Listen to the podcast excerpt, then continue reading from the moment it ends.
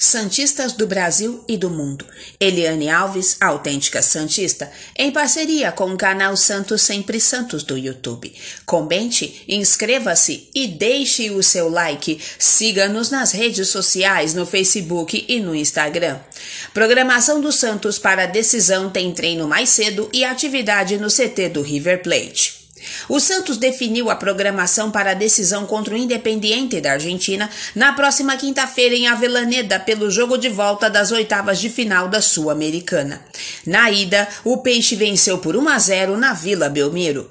Como o elenco chegou de Bragança Paulista na madrugada após empatar com o RB no último domingo, o técnico Fernando Diniz deu folga nesta segunda. E a reapresentação será mais cedo nesta terça em função do horário do voo.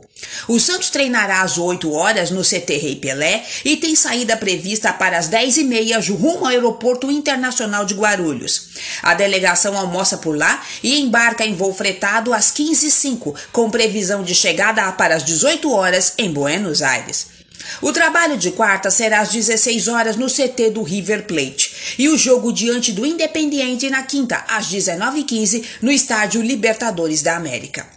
O Santos volta para o Brasil na madrugada de sexta, treina no sábado e volta a jogar já no domingo contra o Atlético Goianiense na Vila Belmiro pela 13ª rodada do Campeonato Brasileiro.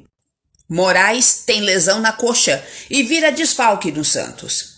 O lateral esquerdo Moraes teve uma lesão de grau 1 na coxa esquerda constatada após exames realizados no CT Rei Pelé e vira desfalque no Santos. A tendência é que o defensor de 23 anos não esteja à disposição do técnico Fernando Diniz para os jogos contra o Independiente da Argentina pela Copa Sul-Americana e Atlético Goianiense pelo Brasileirão. Com isso, Felipe Jonathan assumirá a lateral esquerda e voltará a ser titular em ambos os compromissos.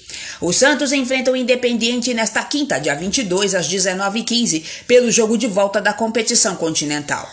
O Peixe venceu os argentinos por 1 a 0 na Vila Belmiro e tem a vantagem do empate para avançar às quartas de final da Sul-Americana. O vencedor deste duelo pega quem passar de Júnior Barranquilha da Colômbia e Libertad do Paraguai. Notícias extraídas dos sites Mercado do Futebol e Gazeta Esportiva. Aplicativo OneFootball. Redação de notícias Ricardo Alves e Felipe Santos.